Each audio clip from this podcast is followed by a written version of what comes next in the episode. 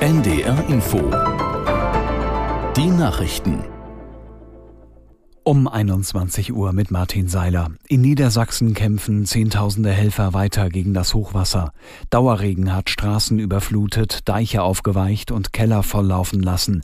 Julia Willkommen mit einem aktuellen Überblick. Im Landkreis Hildesheim etwa steigen die Pegel von Innerste und Leine. Hier wurde Katastrophenalarm ausgelöst. In Braunschweig hat der Krisenstab die Lage dauernd im Blick. Hier ist man direkt davon betroffen, dass die Okertalsperre im Harz voll ist und Wasser ablässt. In Sandkrug im Kreis Oldenburg steigt der Wasserpegel der Hunte. Bisher sind gefährliche Situationen glimpflich ausgegangen. In Nordheim ist ein kleiner Damm gebrochen. Das Wasser ist aber nur in eine angrenzende Kiesgrube geflossen. Im Landkreis Leer konnten zwei besonders gefährdete durchgeweichte Deiche stabilisiert werden. Im Gazastreifen gibt es nach Einschätzung der Vereinten Nationen kaum noch sichere Rückzugsorte für Zivilisten.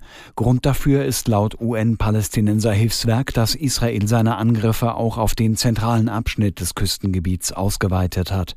Die Menschen in Gaza seien wieder zum Umzug gezwungen. Das UN-Palästinenser Hilfswerk forderte erneut eine Feuerpause. Der Auswärtige Ausschuss des türkischen Parlaments hat dafür gestimmt, Schweden in die NATO aufzunehmen.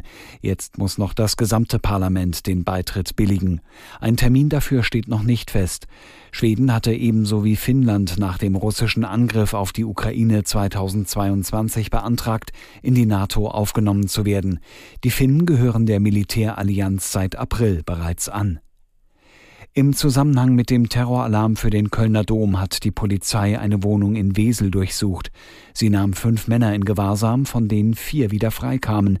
Der fünfte, ein 30-jähriger Tadschike, bleibt mindestens bis zum 7. Januar in Gewahrsam. Aus Köln Jochen Hilgers. Das diene der Gefahrenabwehr, heißt es in einer Erklärung der Kölner Polizei. Demnach würden zu dem 30-jährigen Staatsschutz relevante Erkenntnisse vorliegen. Die Polizeiaktion mit Spezialeinheiten lief bereits an Heiligabend in Wesel, wurde aber erst jetzt bekannt. Kölns Kripo-Chef Michael Esser sagte, die Polizei schöpfe alle rechtlichen Möglichkeiten aus, um die Menschen, den Dom und die bevorstehenden Silvesterfeierlichkeiten zu schützen. Die Polizei in Cuxhaven hat zwei Männer festgenommen, die einen 56-Jährigen getötet haben sollen. Zeugenhinweise brachten die Ermittler auf die Spur der Verdächtigen. Sie sind 20 und 21 Jahre alt und sitzen in Untersuchungshaft. Der 56-Jährige war am Sonntag von Angehörigen leblos in seiner Wohnung in Cuxhaven entdeckt worden. Er wies Stichverletzungen auf. Das waren die Nachrichten. Das Wetter in Norddeutschland in der Nacht häufig trocken bei 5 bis 1 Grad. Morgen im Osten trocken, von Niedersachsen her Regen 5 bis 10 Grad. Donnerstag wechselhaftes Schauerwetter 7 bis 11 Grad. Am Freitag einige Auflockerungen und länger trocken 7 bis 10 Grad. 21.03 Uhr. Schumacher, Geschichte einer Ikone. Ein Sportschau-Podcast des Norddeutschen Rundfunks den Charakter hast du. Und der ist sicherlich durch die Erziehung durch meine Eltern gefestigt worden, schon sehr früh. Und, und dann entwickelst du dich und, und passt dich der Situation an, entwickelst dich in deinem Job. Aber der Charakter an sich bleibt äh, relativ bestehen. Und meine eigentlichen Charaktereigenschaften, die habe ich schon immer gehabt und die habe ich auch nach wie vor.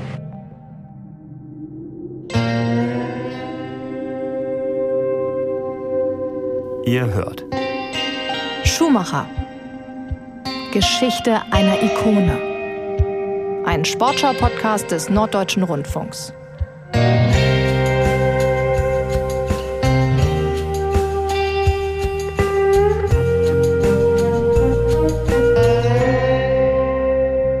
Ich bin Jens Gideon und inzwischen wisst ihr, dass Michael Schumacher der Grund ist, warum ich meinen Job als Sportjournalist beim NDR mache.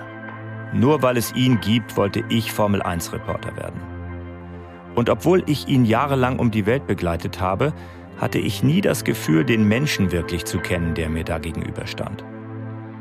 Ich war jetzt schon vier Folgen lang mit euch auf der Suche nach dem wahren Ich von Michael Schumacher. Und ihr habt gehört, dass er vieles davon zu seiner Zeit als Rennfahrer sorgfältig vor der Öffentlichkeit verborgen hat.